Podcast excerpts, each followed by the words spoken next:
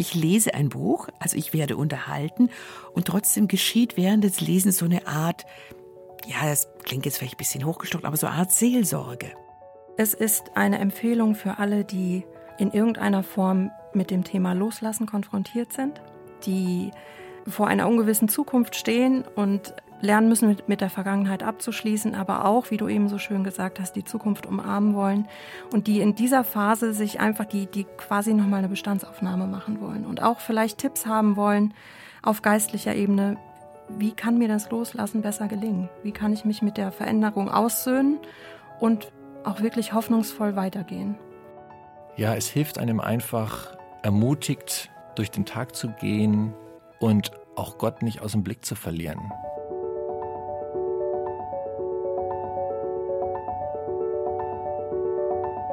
Der Flügelverleih. Mit diesem Podcast kommst du an.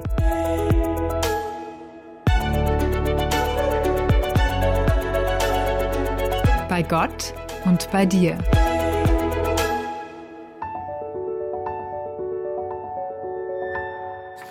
Hört ihr auch das Rascheln? Also momentan, da raschelt es ja auf Schritt und Tritt. Und wo man hingeht, tritt man auf die Blätter von Laubbäumen, die dieses wunderbare Geräusch verursachen. Doch heute raschelt es nicht nur im Herbstwald, sondern auch im Blätterwald. Denn wir haben einen ganzen Stapel von tollen Büchern in den Flügelverleih mitgebracht.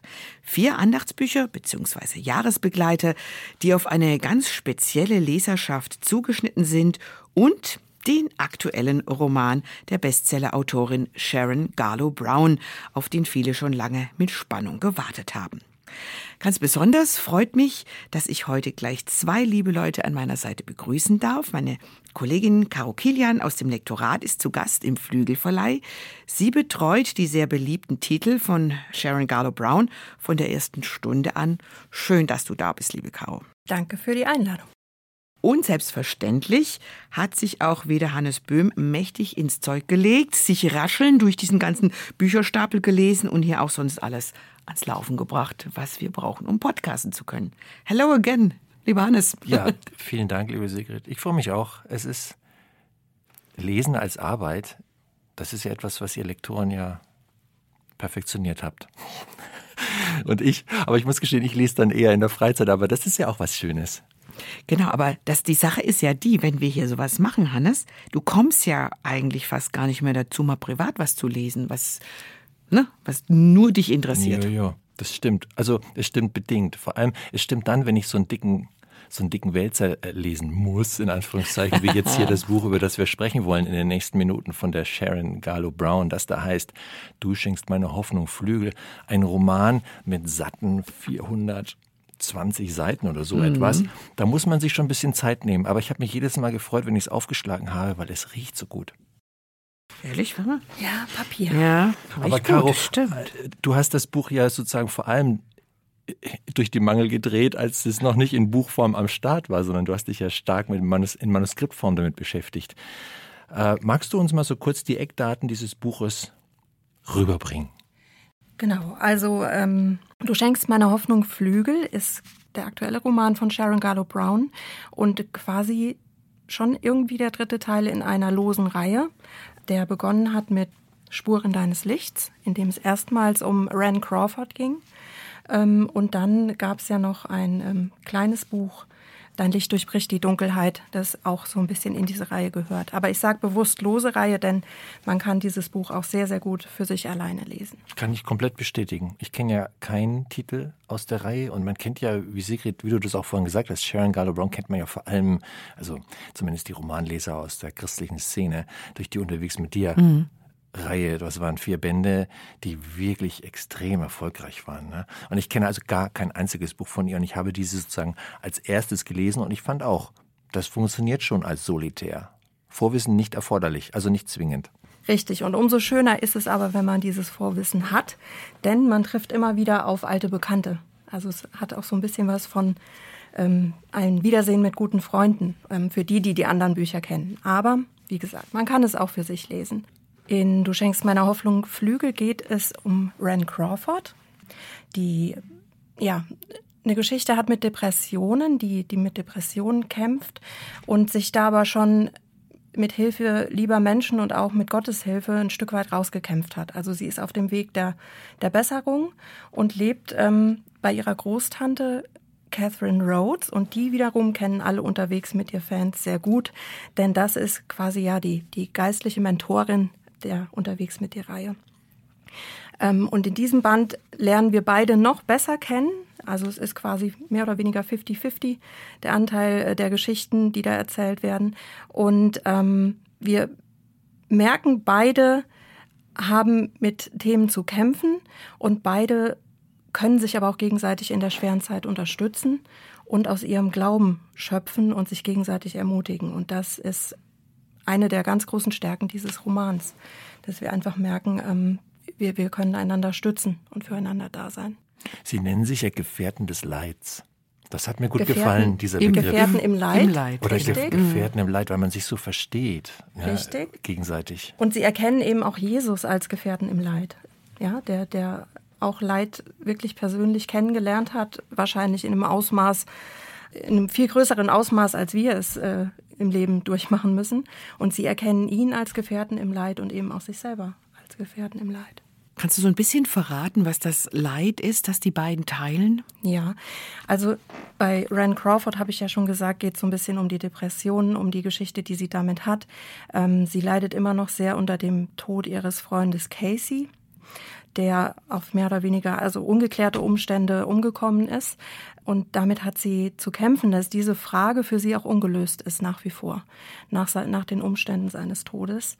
Das macht ihr zu schaffen und gleichzeitig macht ihr auch zu schaffen, dass sie ja, sie, sie hatte ja einen ähm, guten Job als Sozialarbeiterin, musste den dann aufgeben und kämpft jetzt so ein bisschen damit, dass sie ja nicht wirklich in ihr altes Leben zurückkehren kann, sondern sich mit einem Aushilfsjob über Wasser hält und auch da irgendwo schauen muss, wo sie ihren Selbstwert her, herzieht. Ne? Mhm. Also man darf ähm, das, glaube ich, sagen, sie arbeitet als Putzfrau. Sie arbeitet als Putzfrau und in diesem Roman hier ähm, nimmt sie aber dann auch noch einen Job an in einem Altenheim. Wird da aber nochmal mit ganz anderen Themen konfrontiert, die eigentlich für sie auch schwierig sind, weil sie sehr, sehr empathisch ist, sehr, sehr mitfühlend und ähm, dadurch auch mit Schicksalen konfrontiert wird, die sie auch wieder herausfordern. Also das ist so ihr Haupt, äh, ja, ihr Hauptpunkt, mit dem sie zu kämpfen hat. Und dann lernen wir aber eben auch Catherine bzw. Kit ähm, mal noch von einer anderen Seite kennen. Wir kannten sie ja bisher so ein bisschen als ja die gute Seele, die die starke Frau, die ähm, anderen in geistlichen Krisen auch hilft und die Ren eben auch durch diese Depression begleitet und wieder aufbaut. Und hier lernen wir jetzt sie als, als eine Mutter kennen, die einen Sohn verloren hat, die da immer noch mit Ängsten und Panikattacken zu kämpfen hat, die aus dieser Zeit herrühren. Wir lernen sie als die Leiterin des New Hope Zentrums kennen, die in den Ruhestand verabschiedet werden soll die also vor einer komplett neuen Lebensphase steht und sich auch da fragt, was wird diese Lebensphase für mich bereithalten? Sie muss loslassen. Und gleichzeitig wird sie mit ihrem Nachfolger äh, konfrontiert. Es wird also ein jüngerer Pastor in die Gemeinde geholt, der, die, ähm, der das New Hope Zentrum übernehmen soll und der auch Fragen stellt, der ihre Arbeit ein Stück weit hinterfragt. Und auch da hat sie zu kämpfen, weil sie erstmals eben auch mit ja, blinden Flecken in ihrem eigenen Leben konfrontiert wird und sich Fragen stellen muss, die sie sich in den Mitte 70 Jahren, die sie lebt, noch nicht gestellt hat. Ähm, diesen Punkt mit, mit Catherine, dass sie in Ruhestand gehen wird und ähm, loslassen muss, den fand ich jetzt besonders spannend. Das wird selten thematisiert, finde ich in Romanen oder ich kenne einfach keinen, äh, wo das so zum, zum Tragen kommt, dass, dass man loslassen muss. Und äh, Catherine zu begleiten in diesem Weg, finde ich total spannend, weil sie natürlich mit viel jüngeren Menschen konfrontiert wird, der, der ganz andere Schwerpunkte setzen will, die sie immer früher gesetzt hat in ihrem Leben. Ähm, das fand ich sehr spannungsreich bis zum Schluss und wirklich auch spannend, wie sich das auflöst. Es ist ja ein Roman, wo nicht so wahnsinnig viel passiert im Sinne von Action und Spannung und wer hat da wen. Aber das ist so ein Punkt, der bis zum Schluss eigentlich interessant bleibt. Wird dieser Nachfolger wirklich kommen? Wird er nicht kommen? Was, was würdest du sagen? Äh, was war für dich so so das Hauptthema dieses aktuell neuesten Romans von Sharon Garlow Brown? War es mehr diese Auseinandersetzung mit Depression, dieses Zurückkommen, in ein Zurückfinden, Kämpfen in ein normales Leben? Oder war es mehr diese Ruhestandsgeschichte? Also für mich war der Schwerpunkt ganz klar das Loslassen. Ähm, ich glaube aber auch ein Stück weit ist es immer, äh, kommt es immer darauf an, wie ich so einen Roman lese. In welcher Lebenssituation äh, stecke ich gerade selber? Ähm, was spricht besonders zu mir? Wo spricht vielleicht auch einfach Gott zu mir durch die Zeilen? Und für mich war es ganz klar, dieses Loslassen mit Veränderungen klarkommen, mit ungeklärten Fragen im Leben. Ich glaube, wir kennen es alle, dass äh, Dinge sich nicht aufklären, dass Fragen unbeantwortet bleiben, auch Fragen an Gott ja keine klare Antwort bekommen. Und ähm, da habe ich ganz viel für mich äh, rausgezogen. Wie ist, das, wie ist das bei dir, Sigrid? Also war das, würdest du sagen, das war auch für dich so das Hauptmotiv eigentlich in diesem Buch? Also Caro sagte vor, diese Konfrontation mit blinden Flecken, die äh, Catherine oder Kit äh, da erfährt, durch, ja, durch Anfragen von außen, das fand ich so das, was mich am meisten getriggert hat in dem Fall. Hier ist es eine, eine Frage nach, wie gehe ich mit Rassismus um? Habe ich mich überhaupt damit schon auseinandergesetzt? Habe ich einen Blick dafür, dass Menschen, die eine andere Hautfarbe haben, Dinge anders erleben, dass die ihren Alltag anders gestalten, in Klammern müssen, als hellhäutige Menschen das tun, die überhaupt nicht mit solchen Fragen, Problemen konfrontiert werden? Das fand ich sehr, sehr spannend weil es sie in einem Alter trifft, von, du sagst Mitte 70 ist sie wohl ja. zu, der, zu dem Zeitpunkt, in dem der Roman spielt, wo sie merkt, ich habe mich nie äh, damit befasst, äh, habe mich nie da reingedacht in die Lebenswirklichkeit von Menschen mit dunkler Hautfarbe. Und da dachte ich, jo, ich auch nicht. Bin jetzt zwar vielleicht 20 Jahre jünger, aber ist tatsächlich auch ein absolut blinder Fleck bei mir. Interessant. Mhm. Für mich war das eher eine Randerscheinung. Denn das bringt dir der, der potenzielle Nachfolger von der Kit rein, der sagt, also wenn ich hier den Laden übernehme, dann möchte ich auf jeden Fall mich mehr einsetzen für den interkulturellen Dialog oder wie man das auch immer nennen möchte, Integration und so weiter. Das war, das fand ich interessant, aber ich habe das, ich habe das für mich eher so gelesen, da kommt jemand, also du, du, du leitest so eine Einrichtung, so ein Einkehrzentrum, du leitest so ein Ding über Jahrzehnte und kommst dann in ein Alter, wo du den Staffelstab übergibst. Und dann kommt jemand potenziell, der sagt, okay, also wenn ich das hier mache, das muss anders werden, das muss anders werden. Genau. Und dann denkt so, also ich habe Kids sehr gut verstanden, dass sie sagt so, hm, war das alles so falsch, was ich all die Jahre gemacht habe? Das fand ich interessant in diesem Kontext. Mhm. Aber davon abgesehen muss ich, schließe ich mich der Caro eigentlich an. Also für mich war das Hauptmotiv eigentlich auch dieses Loslassen. Beide Hauptpersonen sind in unterschiedlichen Lebensabschnitten und sind gefordert, ihren Frieden zu finden mit Veränderungen in ihrem Leben, die sie sich so vielleicht nicht unbedingt ausgesucht haben. Klar, wenn du irgendwann mal auf den Ruhestand zugehst, das ist ganz normal, dass dann mal, dass das mal ein Ende nimmt, aber es hat halt einfach das Leben sehr stark geprägt und bestimmt. Und jetzt stehst du so an der Schwelle zu was Neuem und das ist verbunden mit Unsicherheit und auch mit, mit dem eigenen Selbstwert und all diesen vielen Dingen, die damit reinspielen. Und dieses, die Kunst dann zu sagen, ich, ich umarme die Zukunft, was auch immer sie bringt, das ist für die beiden ja das große Thema. Und das fand ich eigentlich auch, das war für mich so, was man, was man so, wo man so mitgeht als Leser mhm. und sich auch selber fragt, was muss ich eigentlich loslassen? Wo habe ich noch Altlasten, die mich im Hier und Jetzt irgendwie niederdrücken? Mhm.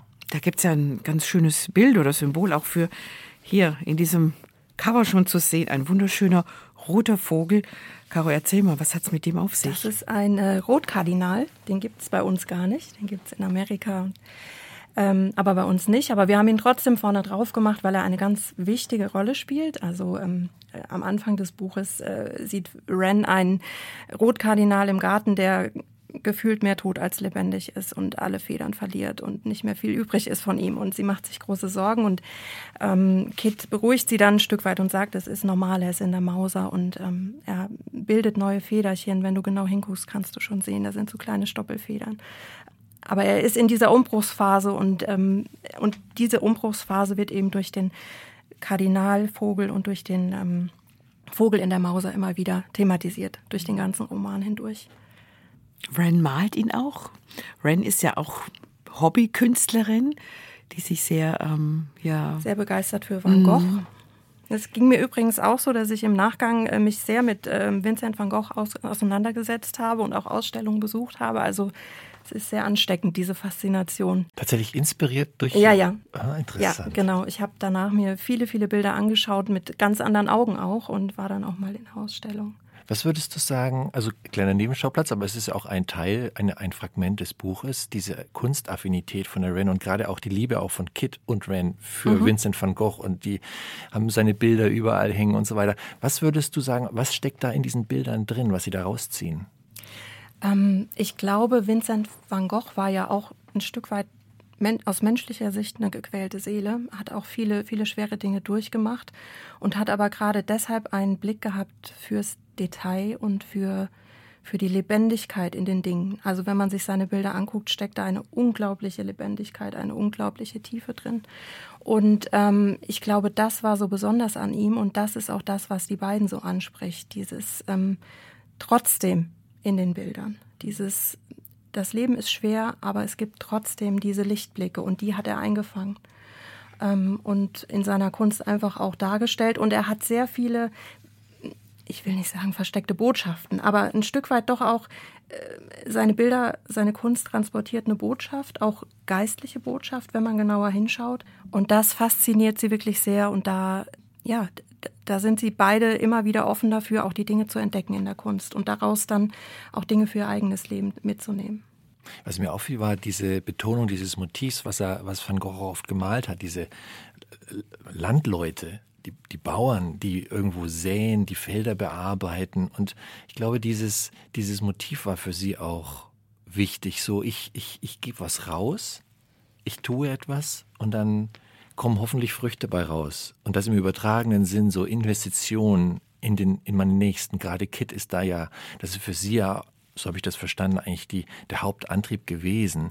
Äh, Menschen, mh, hm, ja, weiterzuhelfen in ihrer jeweiligen Lebenssituation und vor allem auch für, für Gottes Liebe irgendwie äh, zu öffnen oder das Verständnis für Gottes Liebe zu uns irgendwie zu fördern, oder? Ja, das Bild des Sämanns ist für sie für beide sehr wichtig und gerade auch für Kit in dieser Situation. Und sie, ich will nicht zu viel verraten, aber ihr wird schon auch bewusst, dass es mh, mm, für uns eher darum geht, die Samen zu packen und auszusäen und sie vom Wind vortragen zu lassen und dann einfach auch zu schauen, was damit passiert. Aber diese Verantwortung, die liegt halt dann nicht mehr bei uns, die liegt, ja, bei Gott im Endeffekt. Und das erkennt sie so ein bisschen für sich, als sie auch damit hadert, dass jetzt jemand Neues kommt, der Dinge anders machen will. Ähm, das hilft ihr, dieses Bild vom Sellmann.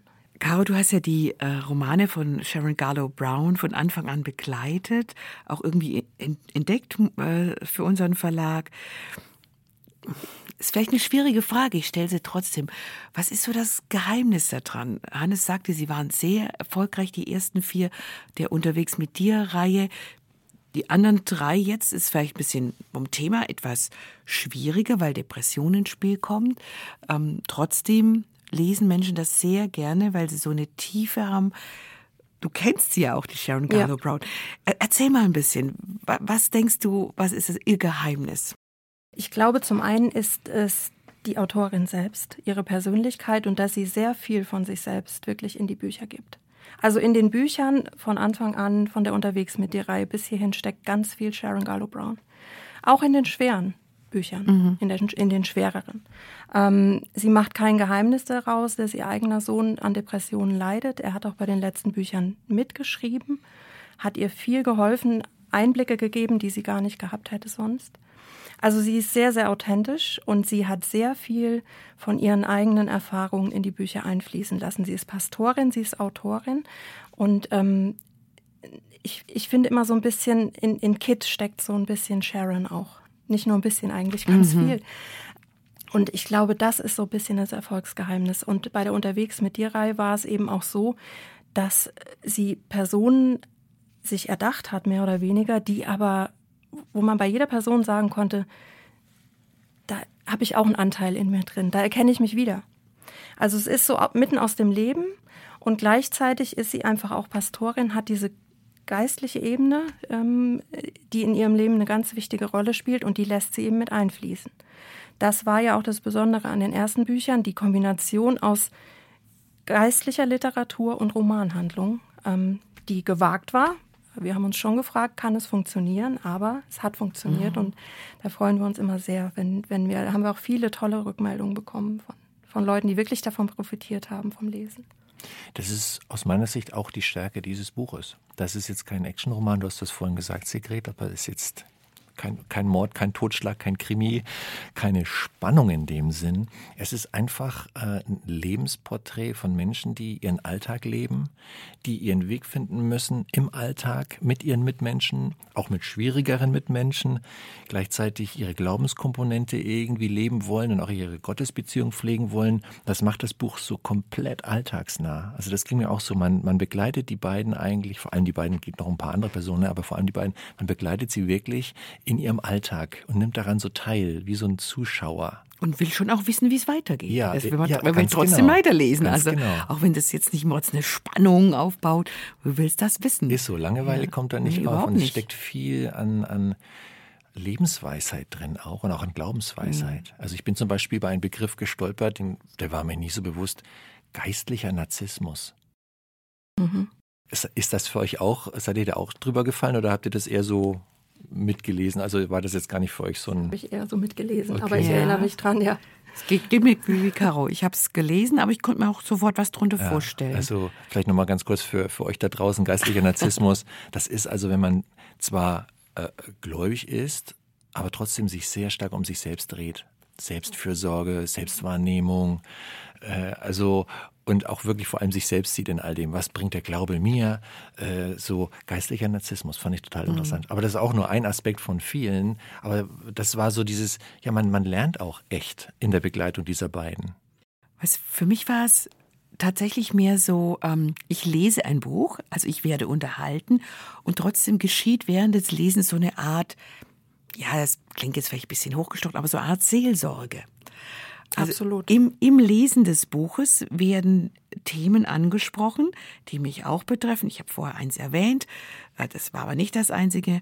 Ähm, Und man, darum möchte man ja auch weiter lesen und wissen, wie wird das für die Person im Roman gelöst, um vielleicht für sich da eine Idee zu finden. Und dieses Geworfensein auf Gott, das beide Hauptdarstellerinnen, die Ren und die Catherine, sehr stark äh, ausstrahlen, das finde ich, ähm, hat mich persönlich sehr ermutigt, auch mit allem, was so anliegt, einfach immer wieder vor Gott zu laufen und immer wieder und immer wieder es vor ihn zu bringen, bis sich vielleicht eine Art Lösung ergibt oder eben auch, bis ich ein Ja dazu finde, die Veränderung anzunehmen oder die, genau, was, was da, du sagtest vorher so schön, die Zukunft zu umarmen, was auch immer sie bringen wird, diesen Aspekt. Also ich finde, du liest das und kriegst gleichzeitig eine Packung Seelsorge. So habe ich es hast du schön gesagt. Ich finde, das ist die Kraft dieses Romans und generell ihrer Romane, dass man so ein bisschen aus der Distanz sich Menschen anschaut, die, die sich aber sehr authentisch anfühlen, wo man sich wiedererkennt.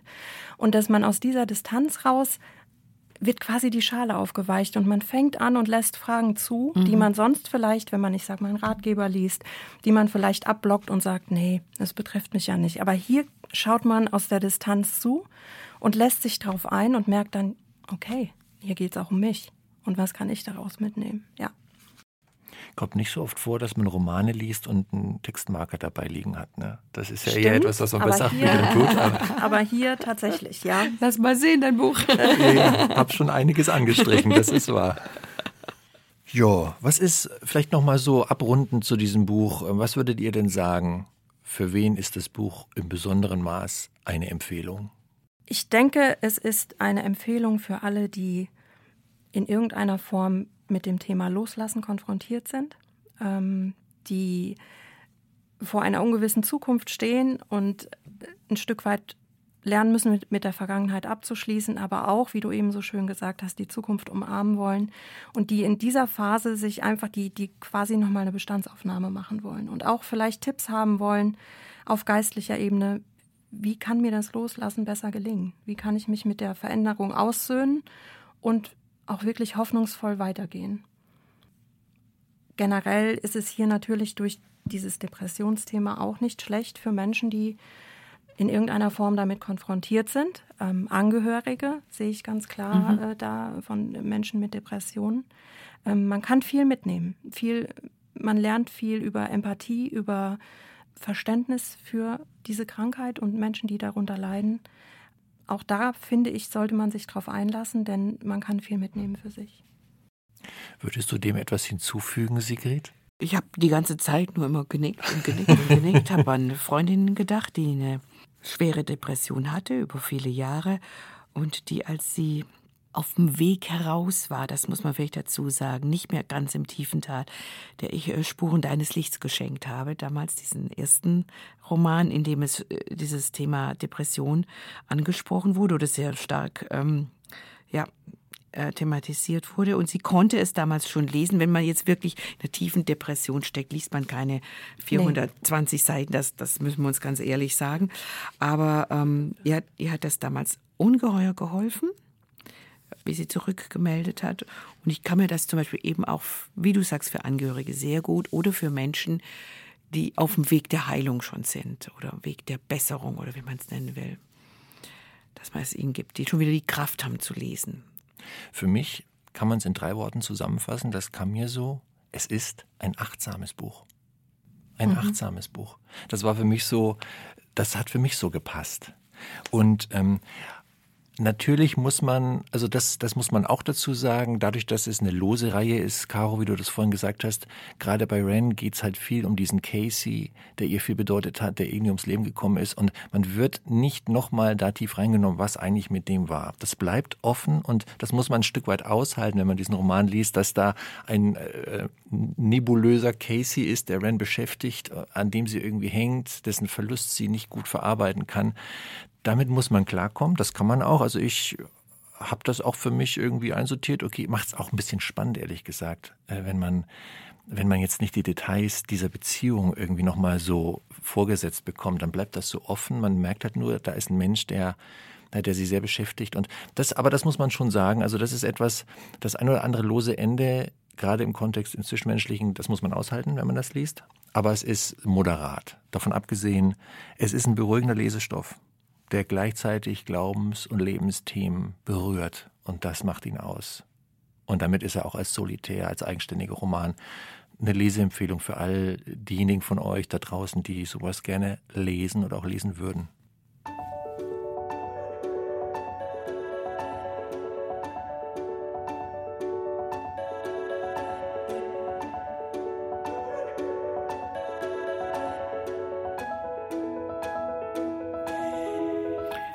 Gehen wir weiter zu einem Menschen, einem Autor, der auch sehr, sehr gern gelesen wird. Völlig anders als Sharon Garlow Brown, aber auch wirklich ein äh, Mann, der unermüdlich schreibt und unermüdlich irgendwie damit ins Schwarze trifft, weil seine Bücher sich seit Jahrzehnten irgendwie gut verkaufen. Hannes, du hast dich mit einem ja, das ist schon für ihn was Besonderes. Einem neuen aktuellen Buch von Max Lucado beschäftigt. Und ich weiß nicht, so gut bin ich da nicht drin bei ihm, aber es ist sein erstes Daily Devotional, sein tägliches Andachtsbuch, oder? Ich glaube nicht, dass es das erste ist, aber es ist auf jeden Fall sehr selten, mhm. dass es ein Andachtsbuch von ihm gibt. Er schreibt vor allem Ratgeber zu verschiedenen Lebensthemen und dieses Andachtsbuch ist im Endeffekt eine Zusammenstellung aus verschiedenen anderen Büchern, wo Texte zusammengetragen mhm. wurden zu diesem Thema Angst, Sorgen, Entmutigung. Und das macht dieses Buch halt sehr stark, weil es sehr ermutigend ist. Aber vielleicht noch mal ein paar Worte zum Max Lucado selbst. Also wir haben ja hier im Flügelverleih schon das ein oder andere Buch von ihm mal besprochen und wer von euch da draußen äh, schon öfter den Flügelverleih gehört hat und vielleicht sogar auch mal so eine Buchtippfolge gehört hat, der weiß, dass insbesondere ich ein großes Herz habe für den Max Lucado. Dieser Mann ist ein Phänomen, wirklich. Er ist Amerikaner. Er schreibt, ja, sein erstes Buch erschien 1985.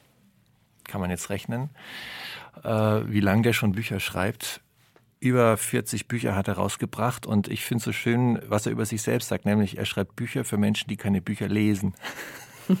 das finde ich voll schön und es, es stimmt halt einfach, weil selbst wenn man jetzt keine Leseratte ist, man muss nur mal ein paar Sätze, Texte von ihm lesen, man wird sofort reingezogen, weil er so schön niedrigschwellig schreibt, so schön einladend und so schön auf den Punkt auch einfach.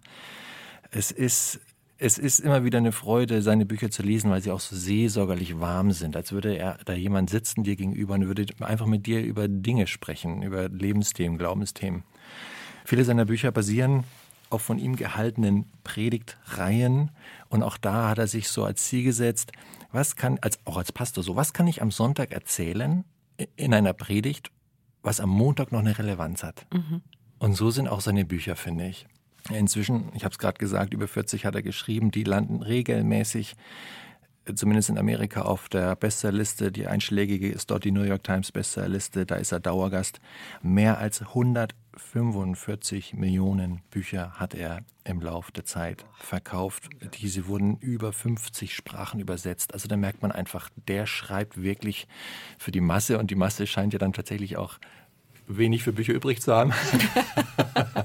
so viele Nichtleser. Ausnahmen. Wir jetzt ja, ja, ja, nicht auf.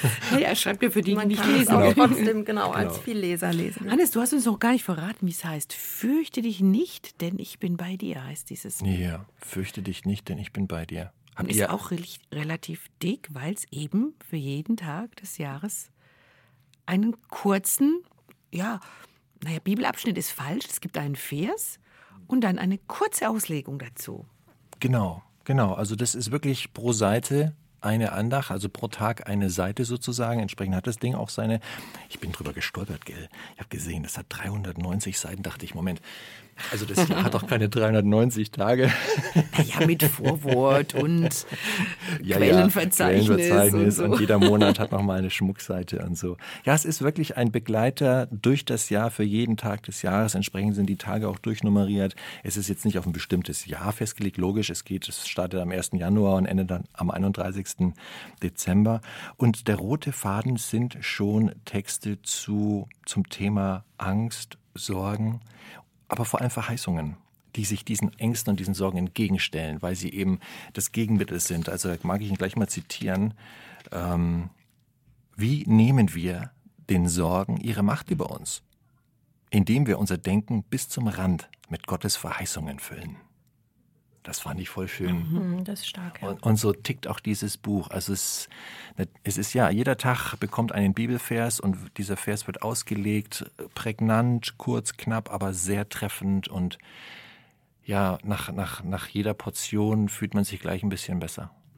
Was denkst du denn, ist der zeitliche Aufwand, wenn jemand sich jetzt überlegt, ja, doch, so ein Andachtsbuch wäre vielleicht mal eine Sache. Wie viel muss man da einkalkulieren?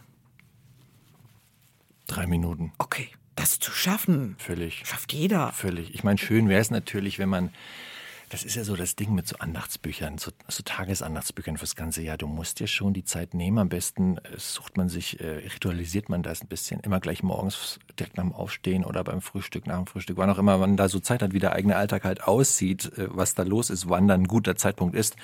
Manche, äh, für manche, ne manche nehmen sich den Text erst abends vor, nehmen sich so ein Andachtsbuch mhm. abends erst, äh, weil sie da die Ruhe haben. Aber es ist vom Aufwand, also das ist easy, wirklich easy und das macht's auch aus. Das ist halt Locado. Das ist jetzt kein, oh, da muss ich jetzt, das ist jetzt kein Schwarzbrot, wo ich jetzt irgendwie eine halbe Stunde nachdenken muss, was mir der Autor jetzt sagen will. Nicht der Fall. Der kommt sofort auf den Punkt. Und der Mottovers, der hat, bezieht sich ja auf den Titel, den kann jeder brauchen eigentlich. Ne? Seid stark und mutig, habt keine Angst und verzweifle nicht. Denn ich, der Herr, dein Gott, bin bei dir, wohin du auch gehst. Das ist eine Stelle aus Josua, Altes Testament. Kapitel 1, Vers 9, das ist so das Motto dieses Buches. Nach diesem Motto sind die Texte aus vielen verschiedenen Büchern rausgesucht und zusammengestellt worden, zum Teil neu übersetzt worden, zum Teil überarbeitet worden.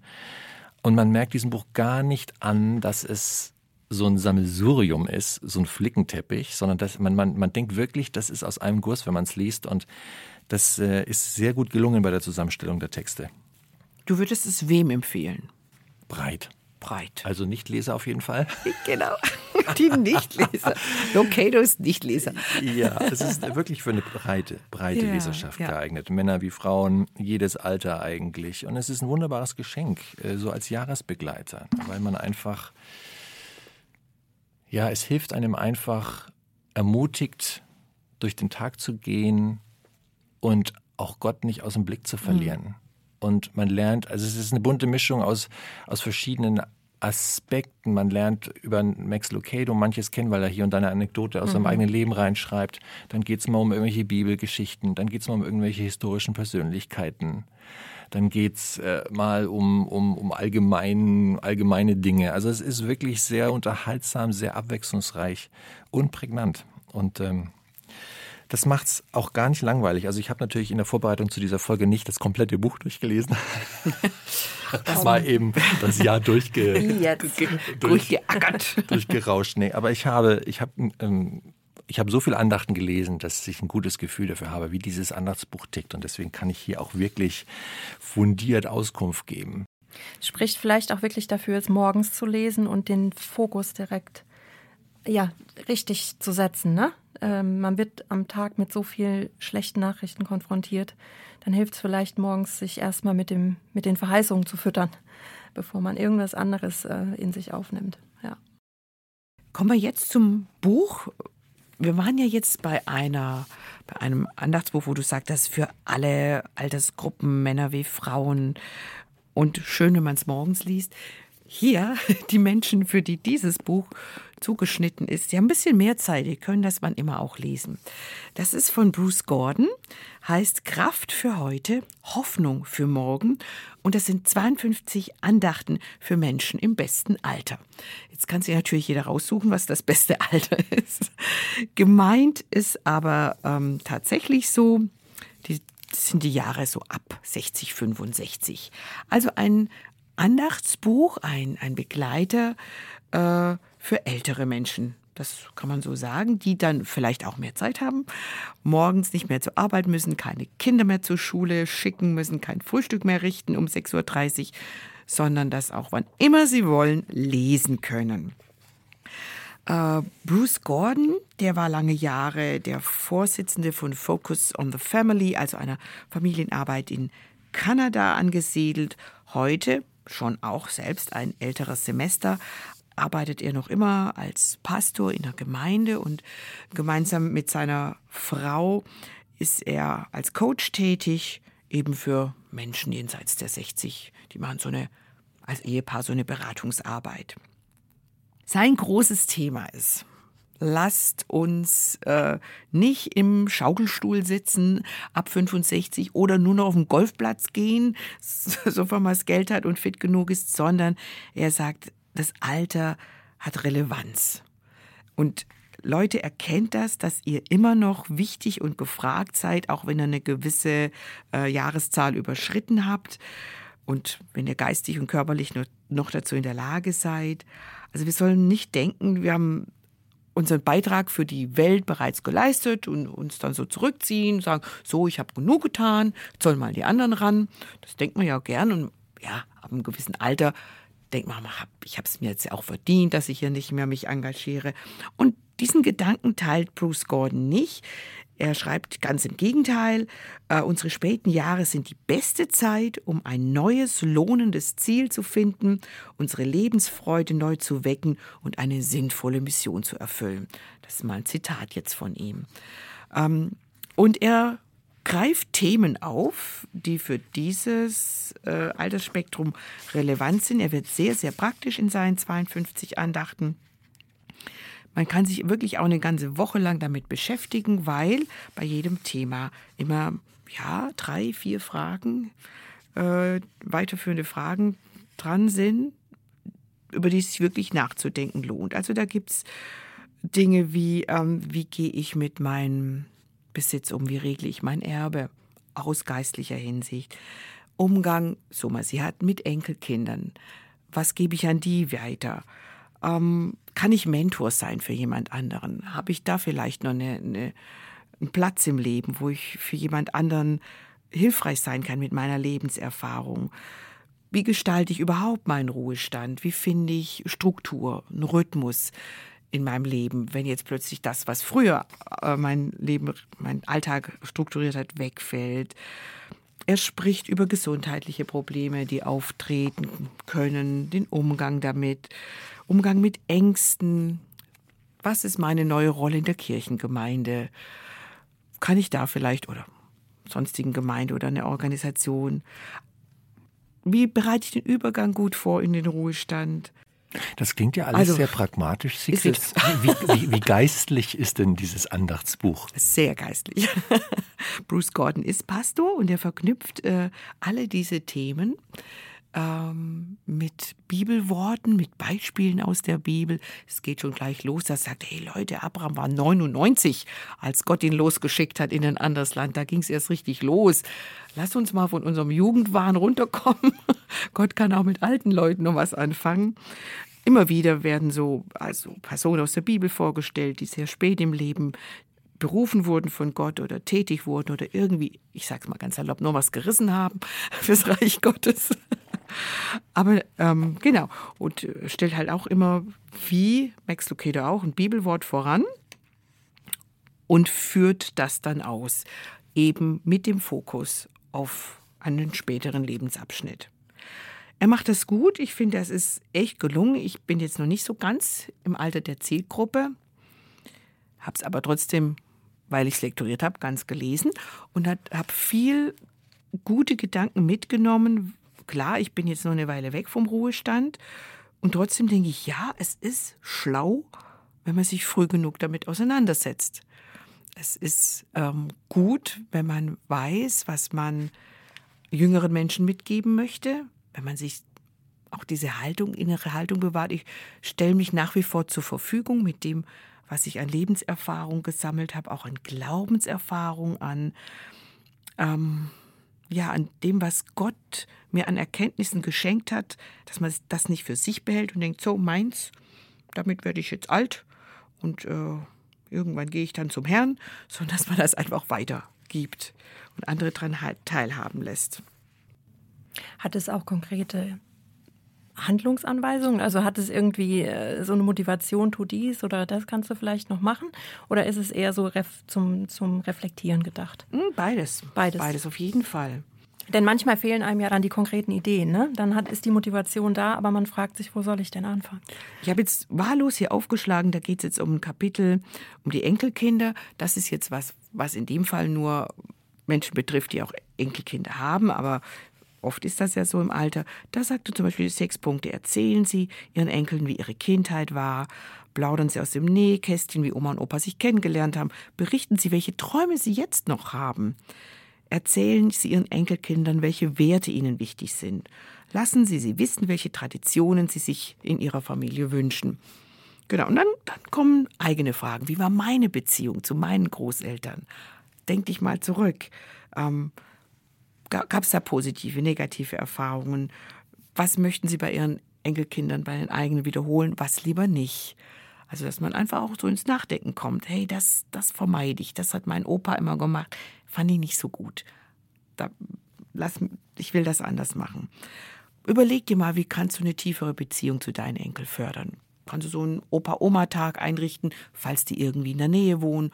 Oder machst einen Zoom-Call einmal in der Woche, liest denen da eine Geschichte vor ähm, sowas. Also es wird auch recht praktisch. Jetzt nicht nur sehr ähm, vergeistigt, aber immer mit dem Ziel, hier Gott braucht dich noch. Vergiss das nicht. Schön, ja.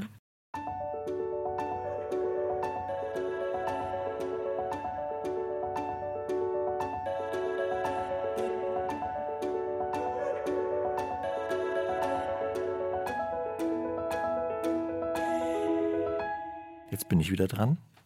Was ich in der Hand habe, ist auch ein Andachtsbuch, aber nee, eigentlich kann man es nicht Andachtsbuch nennen. Kann man nicht. Es heißt, heute Abend tun was vor. 52 Ideen für mehr Zeit zu zweit. Es ist eigentlich ein Ratgeber. Es ist ein Ratgeber, ein Impulsgeber für Paare. 52 haben wir ja wieder. 52. Kannst du jede Woche wieder was machen? Man könnte jede Woche sich was vornehmen. Das ist so. Ja, die Autoren äh, sind Jay und Laura LeFoon. LeFoon ist ein schöner Name, ne? L-A-F-F-O-N. LeFoon, das kann man so. es flutscht. Es flutscht. Genau, die haben das geschrieben und die beiden, kann man sich denken, sind auch ein Paar und das schon sehr, sehr lange, seit äh, 35 Jahren oder so etwas, also haben schon ein bisschen was hinter sich und deren Herz schlägt wirklich für die Ehearbeit, für die, für die Förderung von Qualitätsbeziehungen, Paarbeziehungen. Da haben sie eine, eine Organisation gegründet, da machen sie Seminare, Coachings, Einzelseminare, Paarseminare, Gruppencoachings. Also die sind ganz tief drin in diesem ganzen Ehe-Beziehungsbusiness. Wie hältst du deine Beziehung vital, gesund, glücklich? Über eine lange Strecke. Über eine, über eine lange Strecke. Und da, so ist eine Ehe ja auch erstmal angelegt. Ne? Und äh, Sie sagen, also dieses Thema ist relevanter denn je. Da muss man nicht nur auf die Scheidungsraten schauen in unserem Land, auch in Amerika wird das nicht äh, anders sein. Aber da gibt es ja so verschiedenste interessante Studien, äh, die das untersuchen, so dieses Verhalten von Paaren wie, wie, wie viel Qualitätszeit verbringen die eigentlich? So, wie, wie oft, wie viel sprechen die eigentlich am Tag miteinander? Und jetzt nicht nur Alltagskram, so hier, ähm, kannst du mal halten oder kannst du mal dies, kannst du mal das, sondern Bring, ähm, bringst noch Brot mit äh, genau, auf dem Rückweg. Sondern wirklich so diese, diese Qualitätszeit und das ist natürlich viel zu wenig. Und da setzt dieses Buch an und möchte Paaren helfen, indem es Impulse gibt, wie man, was man zusammen machen kann, um eine schöne Zeit miteinander zu haben.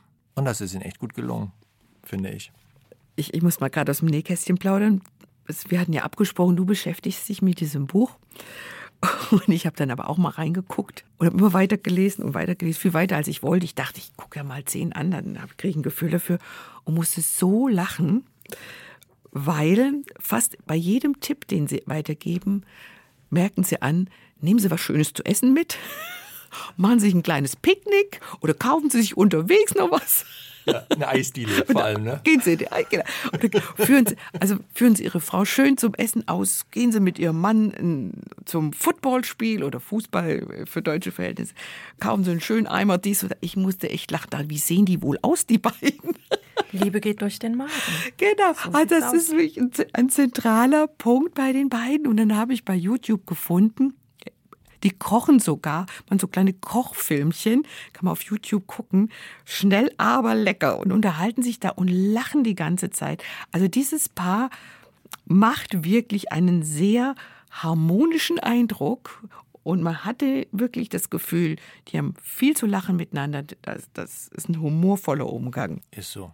Sonst könnten die diese Arbeit auch gar nicht authentisch machen, wenn und sie irgendwie nicht das leben würden, was sie eigentlich anderen Paaren vorschlagen. Und da sind freakige Sachen drin. Ja, wirklich. Also, oh, jetzt mal, bin ich gespannt. Ja, also bevor wir so, bevor ich so ein paar Schlaglichter setze ja, an, an, Ideen, erstmal zum Aufbau, weil das ist interessant. Also es sind 52 Impulse und jeder Impuls wird anhand von drei Kategorien äh, beschrieben. Also es gibt die Kategorie Kosten von von äh, wenig Geld bis viel Geld. Das sind immer so vier, also ein Euro-Zeichen ist genau. kein oder fast kein Geld, bis hin zu vier Euro-Symbolen mehr als 50 Euro.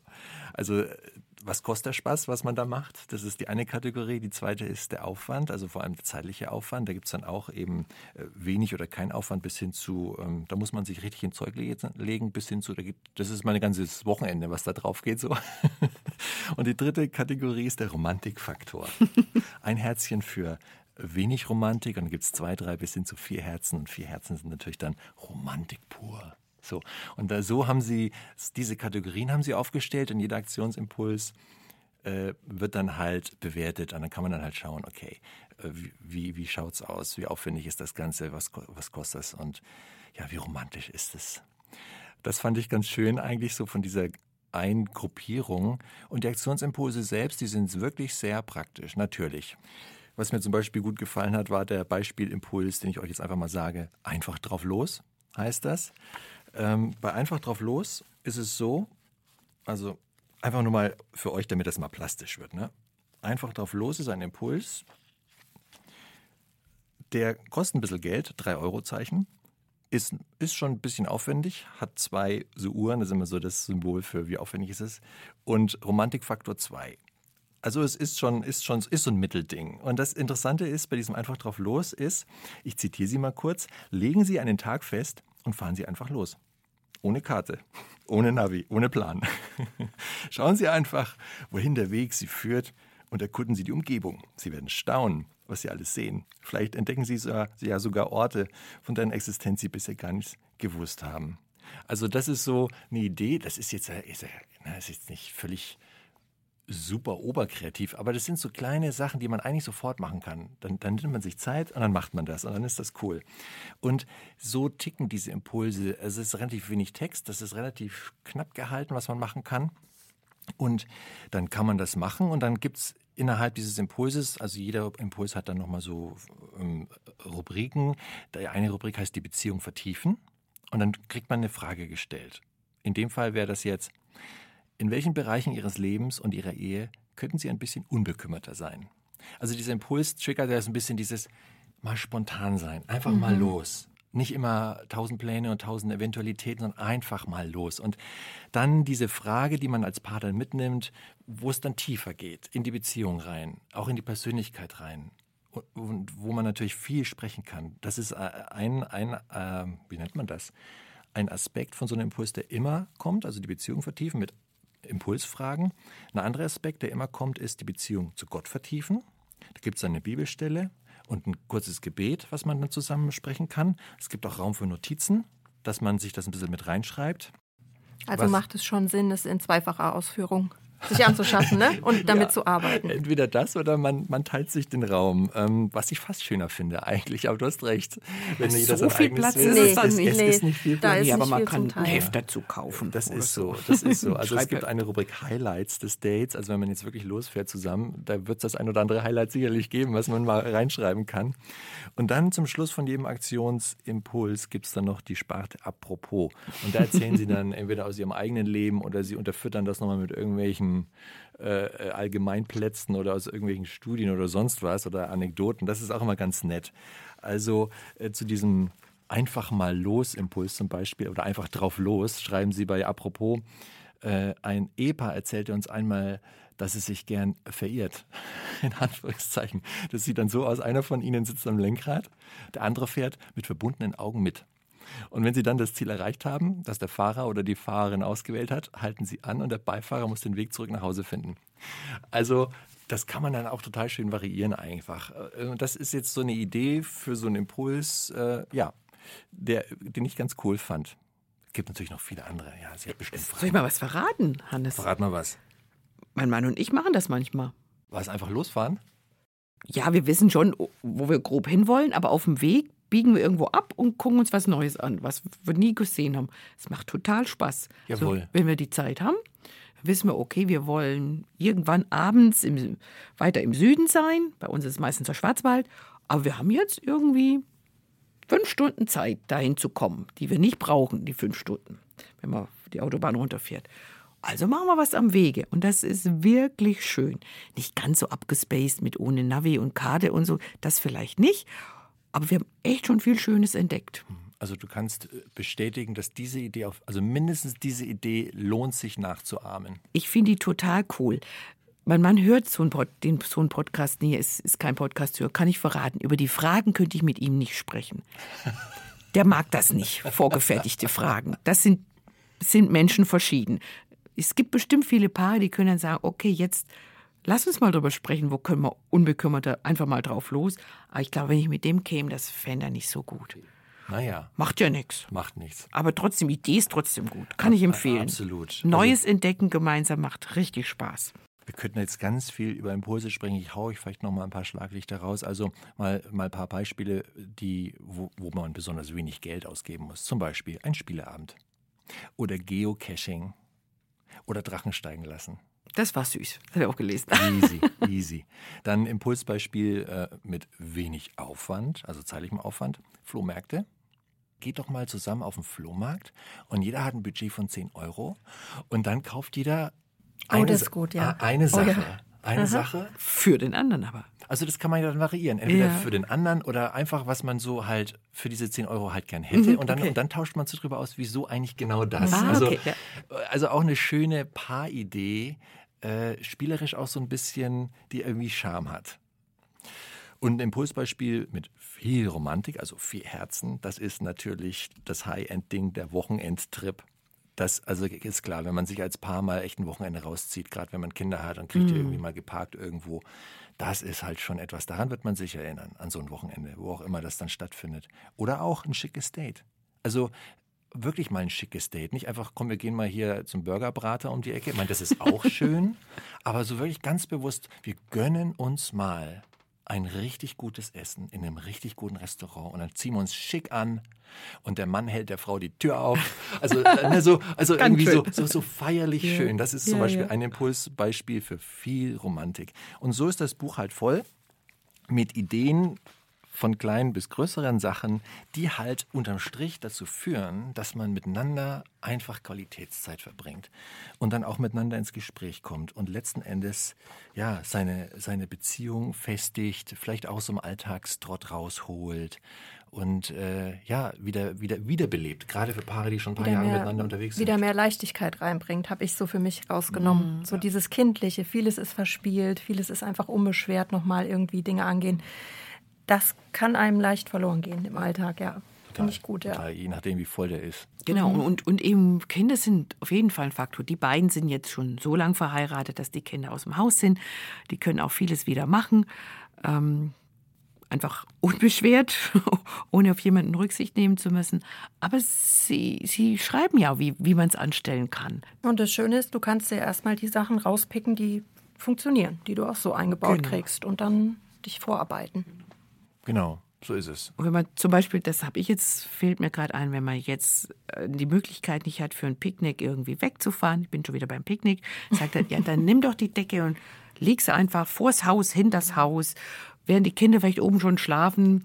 Ähm, einfach mal nur eine Veränderung der Räumlichkeiten kann schon was äh, bewirken. Das ist, das ist witzig, dass du das sagst. Es gibt tatsächlich einen Impuls, der heißt äh, Picknick in der Einfahrt. Komm, Sigi, gibst zu, du hast es doch schon durchgearbeitet. nee, nee, in der, in der, in der Einf nee, nee, aber ich habe bestimmt, bestimmt die Hälfte der Impulse gelesen. Das mhm. wirklich Freakige war dieses Küssen in der Waschanlage. Da dachte ich, also das, also auf, auf die Idee muss man jetzt auch mal kommen. Darf man da überhaupt drin sitzen bleiben? Ja. Ich weiß gar nicht, ob das. Kommt, kommt drauf an. Es gibt welche, wo man das darf. Mhm. Da muss man die erstmal also, finden. Also, ja, ja. Aber das stimmt. Das ist auch ein Aktionsimpuls. Küssen muss man halt dann. Oder sollte man. Also. Die ganze Zeit. Oh, und dann ja, schreiben sie aber hinterher als Anekdote, dass sie waren in so einem breiten Auto unterwegs, Amis halt. Und hat, er musste hinterher zum Chiropraktiker, weil er sich so verdreht hat. ja. Also auch Humor, auf jeden Fall Humor von die zwei. Also unterm Strich ein hilfreicher Begleiter für jedes Paar, um gezielt etwas miteinander zu unternehmen. Es ist natürlich auch ein schönes Geschenk für Paare. Aber wichtig ist, das muss man echt wissen, Paare sollten, also denen man das schenkt, die sollten mit dem christlichen Glauben was anfangen können, weil es ist wirklich eng verwoben auch mit dieser Gottesbeziehung. Das ist jetzt, also das ist ganz klar so. Ist, also wenn man keinen Bezug zum christlichen Glauben hat, dann, dann ist das schräg, wenn man dieses Ding dann geschenkt bekommt, weil dann fragt man sich, äh, hier geht es dauernd um Bibelstellen und, und, und Gebetsvorschläge und so, also was soll ich denn damit? Das muss man wissen. Aber für Menschen, die diesen, diese Glaubensaffinität, äh, so ein schönes Wort, ne? Komponente. Glaubenskomponente haben, ist das, ist das eine schöne Kombination. Und schließen möchte ich, was die Vorstellung dieses Buches angeht, mit einem Zitat, ähm, einmal von Ihnen selbst, wo Sie sagen, hören Sie nie auf, Raum für solche Zeiten zu zweit zu schaffen. Das, also das kommt nicht, es gibt keine Lebensphase in der Paarbeziehung, wo man so mal, wo, wo das einfach keine Relevanz mehr hat. Nie aufhören damit. Und das andere ist, das hat ein anderer gesagt, den zitieren Sie, ein älterer Mann, der hat gesagt, sagen Sie den jungen Leuten, dass das, wodurch man seinen Partner bekommen hat, genau dasselbe ist, wodurch man ihn auch behält. Sigrid, das, den Schlusspunkt setzt du mit einem weiteren Andachtsbuch, das jetzt aber wirklich ein Andachtsbuch ist was aber auch ein, ja, ein sehr besonderes Andachtsbuch ist, ein sehr spezielles Andachtsbuch. Genau, die Zielgruppe wird immer enger, immer spezieller und da ist auch nicht mehr viel Leichtigkeit drin, das muss man ganz ehrlich sagen. Ich gebe zu, ich hatte so meinen Angang damit. Ich dachte, pff, muss ich das jetzt lesen? Ähm, habe dann angefangen und habe es tatsächlich ganz gelesen alle 52, nein, es, es, sind nicht 52, es sind 90 Andachten. Es heißt, verliere nicht den Mut. Und es sind hoffnungsvolle Berichte und Gebete für Frauen im Kampf gegen Krebs. Herausgegeben haben es Susan Sorensen oder Sorensen und Laura Geist. Beide Frauen sind an Krebs erkrankt. Frau Sorensen lebt noch, ähm, hatte zweimal Krebs. Frau Geist ist bereits seit über zehn Jahren verstorben, hat diese Erkrankung nicht überlebt. Auch das liest man gleich am Anfang auf Seite 1 und schluckt erst mal. Also es ist eine von Krebs geheilte Frau und eine, eine also praktisch eine Überlebende. Sie sprechen auch von Krebsüberlebenden und eine Frau, die ihrer Krankheit erlegen ist nach langem Kampf.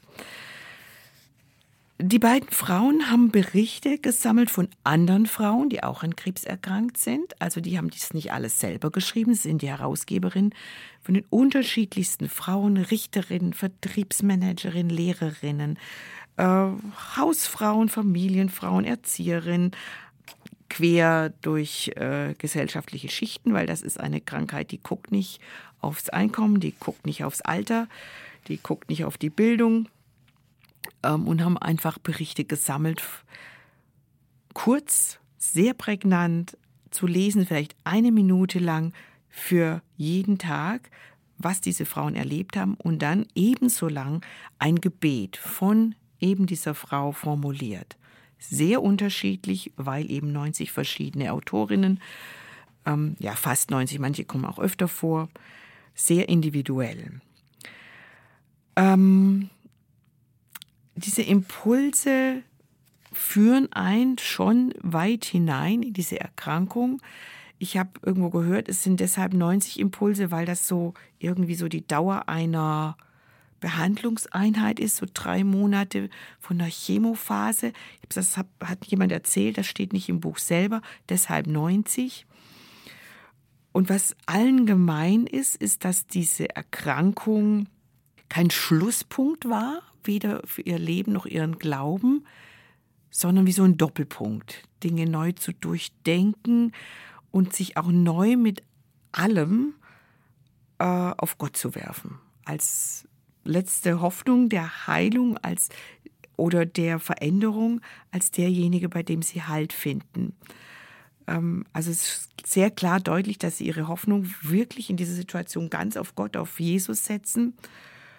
Und viele berichten eben auch, wie Gott gehandelt hat in ihrem Leben, wie Gebete erhört wurden und wie sie durch die unterschiedlichsten Situationen ermutigt wurden in dieser Situation. Also man wird mit hineingenommen in so eine Chemobehandlung. Manche schreiben, wie das ist, in so einem MRT zu liegen, wenn es da donnert und klopft. Ich weiß nicht, ich hatte auch schon mehrere MRTs. Sehr unangenehm, sehr laut in dieser mega engen Röhre. Und man wird aber auch in lustige Situationen reingenommen, wie Frauen, die sich eine Perücke aussuchen, die dann immer verrutscht. was man tun kann, dass sie nicht verrutscht. Oder wie Angehörige auch mal humorvolle Dinge sagen.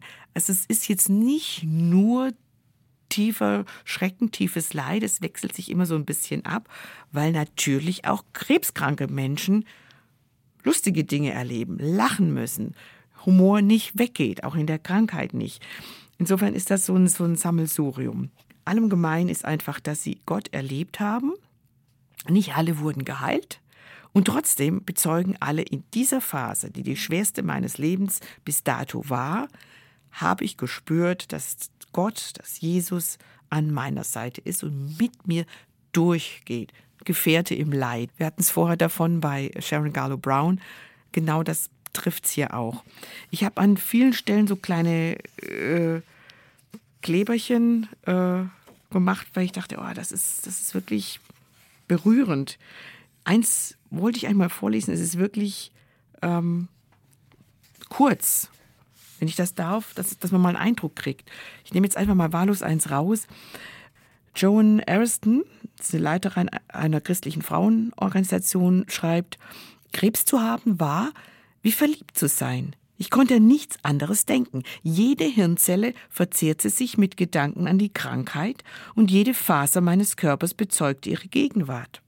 Meine älteste Tochter stand eines Tages an meiner Schlafzimmertür und schnupperte. Dann rümpfte sie die Nase und rief, hier drinnen riecht es nach Krankenhaus. Mama, du riechst nach Chemo. Der Geruch der Chemotherapie, der durch die Poren meiner Haut austrat, ließ sich nicht leugnen. Ich grollte innerlich vor Ärger über diese Totalübernahme meines Lebens durch diese Krankheit. Und je länger sich die Behandlung hinzog, umso mehr schien der Krebs zu meiner Identität zu werden. Doch dann drang in dieses ganze Denken der Gedanke ein, wie es wäre, anstelle des Krebses Jesus zu meiner Identität zu machen. Wie wäre es, wenn sich meine Hirnzellen mit seinen Gedanken verzehrten und wenn mein Leben einen süßen Duft abgab, der unverwechselbar sein Geruch ist? Wie sehe mein Leben aus, wenn er mein Leben vollständig übernähme? Welche Auswirkungen hätte das auf meine Welt, wenn jeder erkennen würde, dass ich mit Jesus lebe? Das war der Impuls und dann kommt ein Gebet von etwa der gleichen Länge, wie sie sich dann an Jesus wendet und sagt, sei du derjenige, der mich ausfüllt, der meine Identität ausmacht und nicht diese Krankheit und hilf mir, diese Krankheit mit deinen Augen zu sehen und ihr den Platz zuzuweisen, der ihr angemessen ist. Nicht mehr, also nicht weniger, aber auch, eben auch nicht mehr. Das zum Beispiel hat mich berührt und ich denke, wenn Frauen in so einer Situation sind, kann das wirklich sehr, sehr ermutigend sein. Nicht so, dass es einen runterzieht, weil wenn du in der Situation bist, bist du ohnehin schon in diesem Thema drin, kennst das, worüber hier gesprochen wird. Es macht dich also nicht noch zusätzlich fertig, sondern es hebt so auf eine andere Ebene dieses Kranksein, diese Beschäftigung mit der Erkrankung. Und darum glaube ich, dass es für betroffene Frauen ein wirklich sehr, sehr hilfreiches Buch ist. Natürlich speziell, klar, aber wen das betrifft, der hat eine wirkliche Hilfe. Eine Stärke ist ganz sicher auch, dass es dann quasi von Betroffenen für Betroffene geschrieben ist und damit mehr oder weniger auf Augenhöhe. Mhm. Ich war noch nicht betroffen, aber ich könnte mir vorstellen, dass man offener ist für Kommunikation auf Augenhöhe in so einer Situation. Und das habe ich auch gerade so für mich mitgenommen, so, dass man wirklich ein Gefühl dafür kriegt, da, da weiß jemand, wovon er spricht. Mhm, absolut. Gefährten im Leid. Ja, Gefährten im Leid. Ab. Da schließt sich so ein bisschen der Kreis wieder. Ne? Jo, und damit wären wir eigentlich am Ende unserer Buchvorstellungsfolge, nicht wahr? Von daher können wir eigentlich äh, äh, an der Stelle abbinden. Ein Knot, einen Knoten machen. Genau, genau.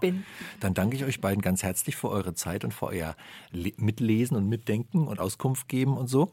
Und dank bedanken wollen wir uns natürlich auch bei dir, liebe Zuhörerinnen, lieber Zuhörer, wie immer, dass du mit uns mal wieder eine gute Stunde im Flügelverleih verbracht hast. Immer wieder ein, ein großes Kompliment für, für uns. Also vielen Dank dafür. Nochmal Revue passierend, worüber haben wir gesprochen? Am Anfang haben wir gesprochen über den Roman Du schenkst meiner Hoffnung Flügel von der Sharon Gallo Brown. Danach ging es um ein Andachtsbuch von Max Lucado mit dem Titel Fürchte dich nicht, denn ich bin bei dir. Dann haben wir gesprochen, Sigrid, das hast du vorgestellt. Ich habe vorgestellt von Bruce Gordon, Kraft für heute, Hoffnung für morgen, 52 Andachten für Menschen im besten Alter. Jawohl, und dann war ich noch mal die Labertasche mit heute Abend schon was vor von Jay und Laura LeFoon. 52 Ideen für mehr Zeit zu zweit. Und den Abschluss, Sigrid, hast du gebildet. Ja, Susan Sorensen und Laura Geist, Verliere nicht den Mut. 90 ähm, Andachten und hoffnungsvolle Berichte und Gebete für Frauen im Kampf gegen den Krebs. Ja, wir hoffen, da war was dabei für euch. Wir hoffen natürlich nicht, dass es vor allem das letzte Buch ist. Falls ja, dann wünschen wir dir ultra viel Kraft für die Phase, in der du steckst oder jemand, liebe Freundin oder jemand aus der Familie. Äh, schwere Zeit ähm, können wir können wir mitfühlen. Wünschen wir dir alles Gute für. Insgesamt gesehen, wenn dich irgendein Buch interessiert, dann zögere nicht und schau bei Gerd.de mal nach oder in den Show Notes oder aber du schaust mal bei deinem Buchhändler bei dir vor Ort vorbei. Das ist eigentlich die allerschönste Variante. So, genau. Und falls dir die Folge gefallen hat, dann lass gerne ein Abo da oder eine Bewertung, dann freuen wir uns. Und zum Schluss gibt es ein Zitat für dich auf den Weg, und zwar stammt das aus dem Roman von der Sharon Gallo Brown. Wenn du nicht die Kraft hast, dich nach Gott auszustrecken, dann sollst du wissen, er streckt sich nach dir aus.